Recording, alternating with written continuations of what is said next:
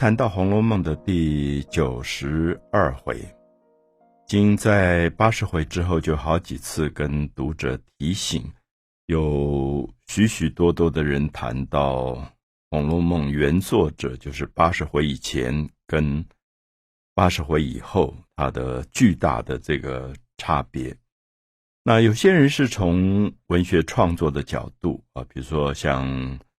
张爱玲因为自己是很好的小说家，所以他就会觉得，过了八十回以后，这个补写《红楼梦》的人，他的才华远不如前八十回，所以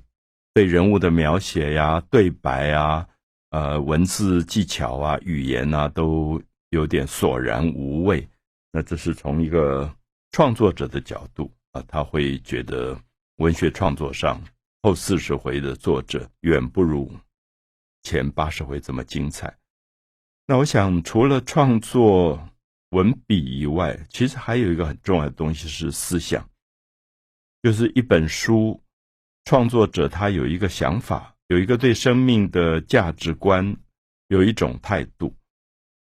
那像九十二回就非常明显看到他的一个生命价值。以及对于思想上的一些观点，跟前八十回的原作者有天壤之别啊！我想天壤之别，我们是说实在差距太大太大。为什么这样讲？因为我们就看到九十二回当中有一个萧寒会啊，萧寒会是古代在大概旧历的十月一号。可能相当于我们现在十一月吧，那季节开始转冷了，开始转冷，有一个消寒会，所以贾母在消寒会的时候，常常会约大家一起来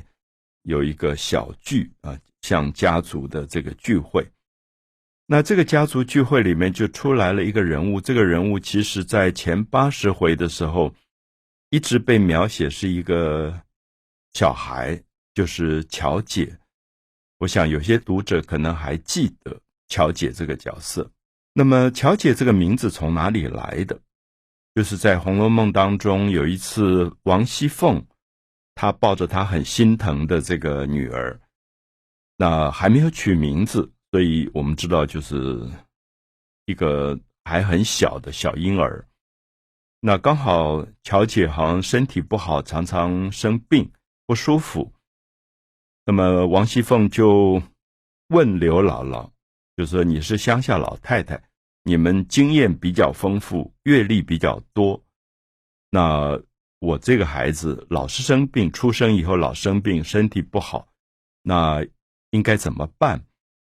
那刘姥姥就问说：“这个女孩生在哪一天？”那王熙凤就回答说：“就是生日不好，因为刚好生在七月七号。”我们知道七月七号在旧历就是七巧节，啊，就是一般讲的牛郎织女见面的这个节日七巧节。那大概过去有一种迷信，觉得生在这一天好像刚好是节气节日上比较重的日子，所以这个孩子命有一点压不住，就老生病。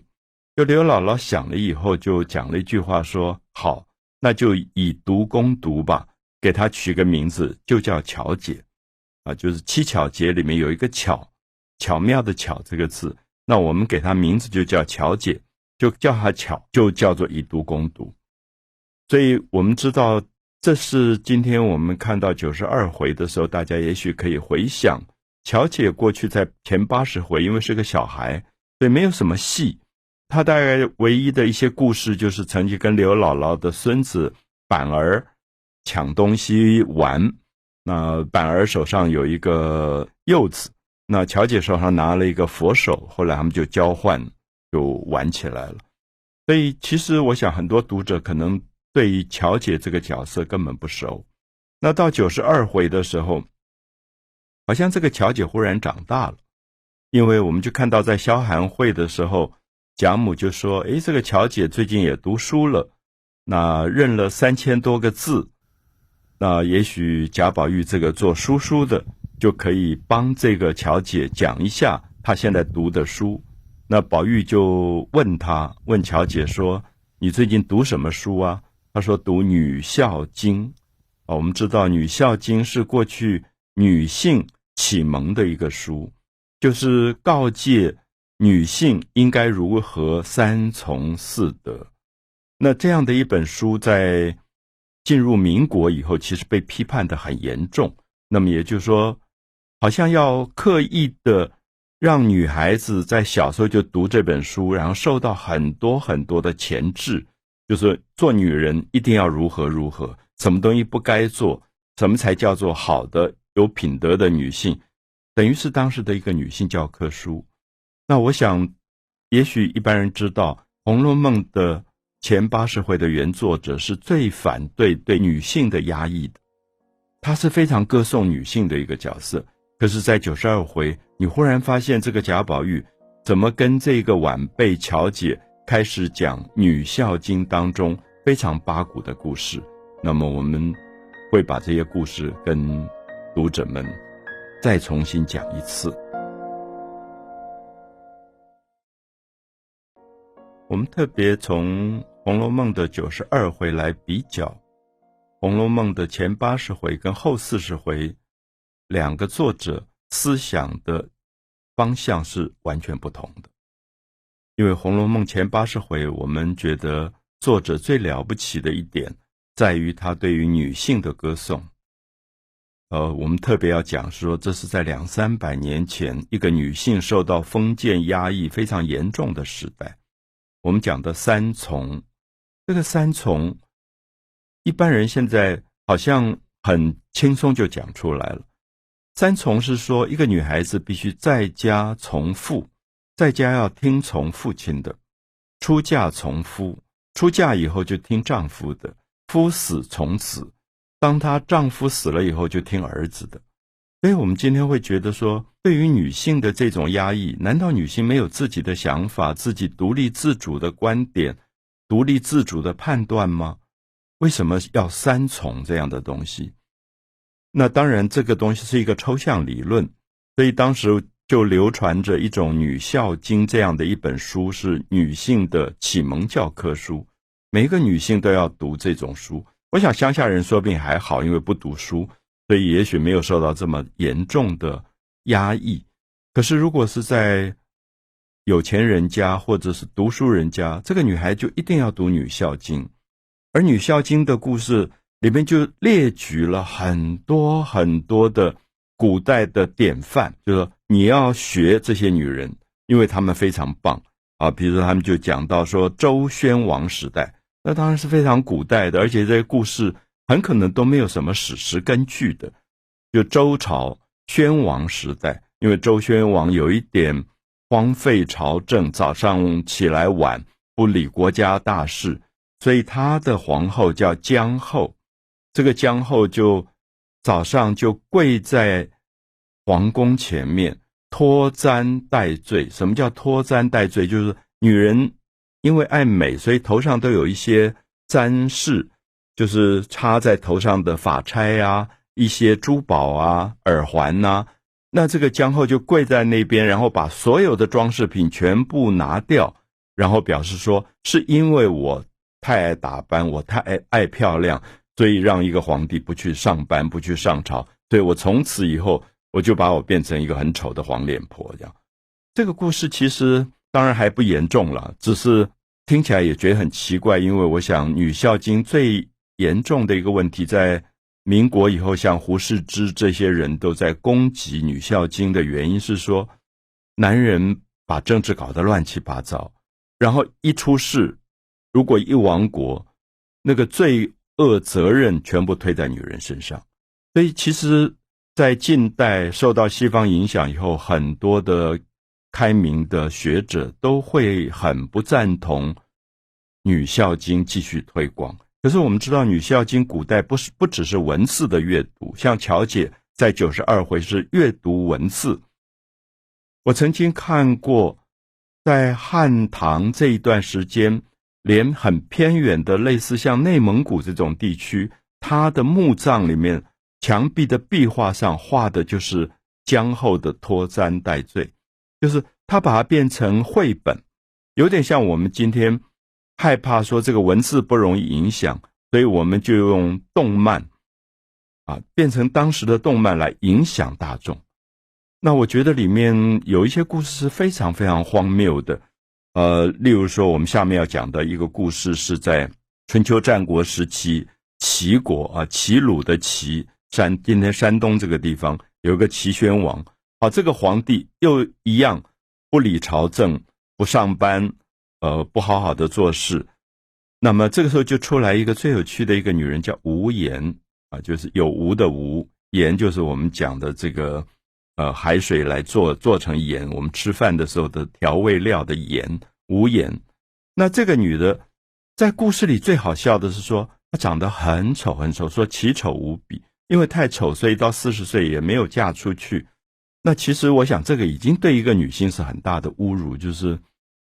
容貌不见得是一个决定一个女性的存在价值的最重要的东西。可《女孝经》里面就在讲这样故事。那更奇怪的是说，他有一天就很大胆的觉得这个齐宣王太不像话了，每天也不上班也不工作，他就跑到这个呃皇帝上班的地方，就开始大骂这个齐宣王。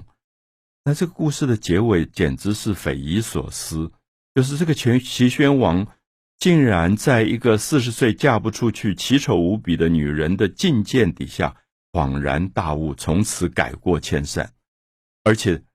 更离谱的是，他就娶了无言做太太，封她为皇后，然后据说齐国从此政治清明，就走上了强国之途。啊，我想这一类的故事，其实我们在阅读的过程，我们就会觉得故事本身实在太离奇荒谬，而且对人性的描写也都非常的粗糙，就是没有对人真正的这种理解。我想今天。稍微聪明、有自己自我判断的年轻人，十几岁大概读这样书都会受不了。那我想贾宝玉在前八十回的时候，表现出对所有八股礼教传统的极度的厌恶跟批判。可是好奇怪，九十二回他竟然跟乔姐讲江后拖簪戴罪的故事，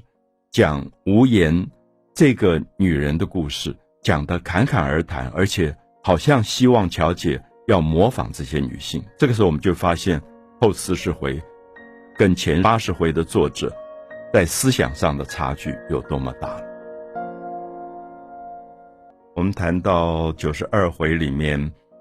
红楼梦》的补写的作者跟前八十回思想上巨大的差距，所以这一段。大概喜欢《红楼梦》前八十回的人都有一点读不下去，因为觉得原来充满了个性、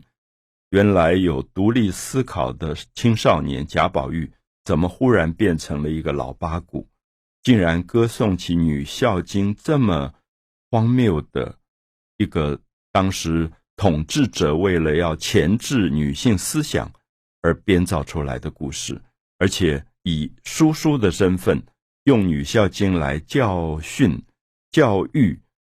王熙凤的女儿乔姐啊，所以我们觉得简直是不太能够想象的一个事情。所以大概读到九十二回，你就会觉得很多人为什么对于《红楼梦》后四十回有点读不下去啊？可是我们大概也必须同情，就是说才华、才情、胸怀，恐怕真的。不是能够勉强。我们知道补写《红楼梦》后四十回的这个人，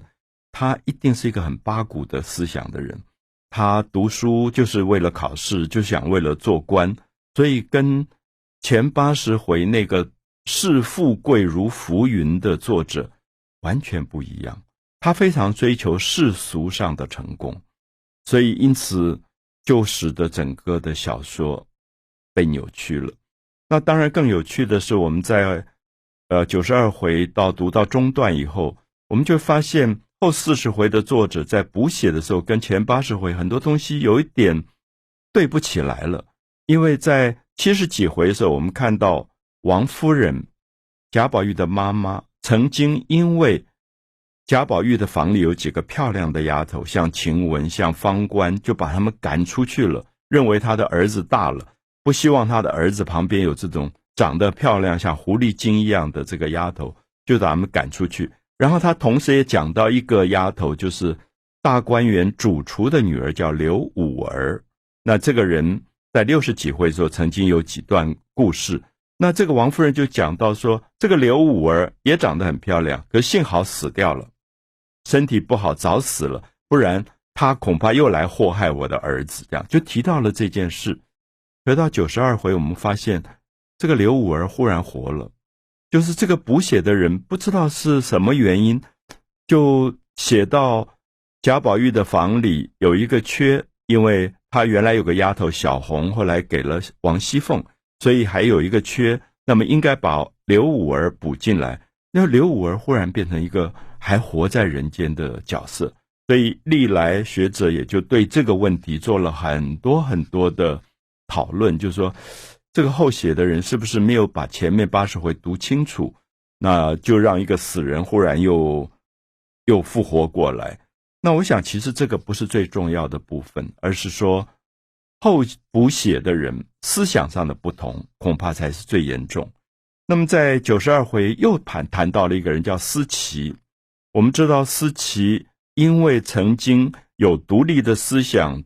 自己独立的主见，他是大胆的把他的表哥潘佑安约会到大观园当中被发现的一个人，所以因此他也被赶出了大观园。那我们大概可以知道。思琪因为这样的丑闻被赶出大观园，大概下场是非常惨的。那么到九十二回补写的作者又写到了思琪，写到思琪曾经因为很恨他的表哥，说我们两个这么相爱，我把你大胆的约到大观园幽会，为了你，然后变成一个丑闻事件的女主角。结果那个潘佑安吓得要死，就跑掉了，就逃走了。那思琪就讲了一句话，说要死也应该死在一起，怎么这个男人这么没有担当，就恨恨的。那九十二回就写到潘佑安又回来了，而且回来还不讲，就说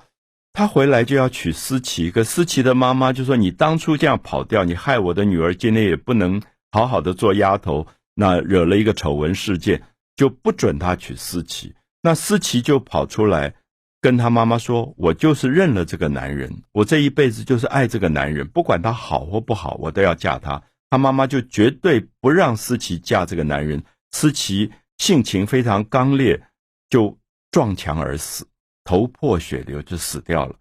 好，更奇怪的是，思琪撞墙而死之后，这个潘佑安就心痛的不得了，然后就拿出一个盒子，说：“我其实在外面发了大财。”全部是金银珠宝，我就是要来娶思琪的。可是我又担心思琪这个女人会不会因为我钱多，故意要跟我在一起，所以我要试探一下她。我刚才没有拿出来，结果这个妈妈当然更生气，说：“你既然要娶好要娶她，你为什么又不早讲？”那结果这个潘佑安就要人带两个棺材来，那他妈妈也觉得很奇怪。思琪撞死了，应该一个一口棺材，为什么要两口棺材？等到两口棺材拿来了以后，这个潘佑安就拿出了暗藏的小刀，然后割脖子，然后也自杀而死。这是也是一个很奇怪的故事，就是你觉得后补写的人好像写事件也都没有前八十回写到那么巧妙，所以就有一点粗，让你感觉到说，难怪张爱玲这个好作家。就觉得后四十回简直是读不下去的感觉。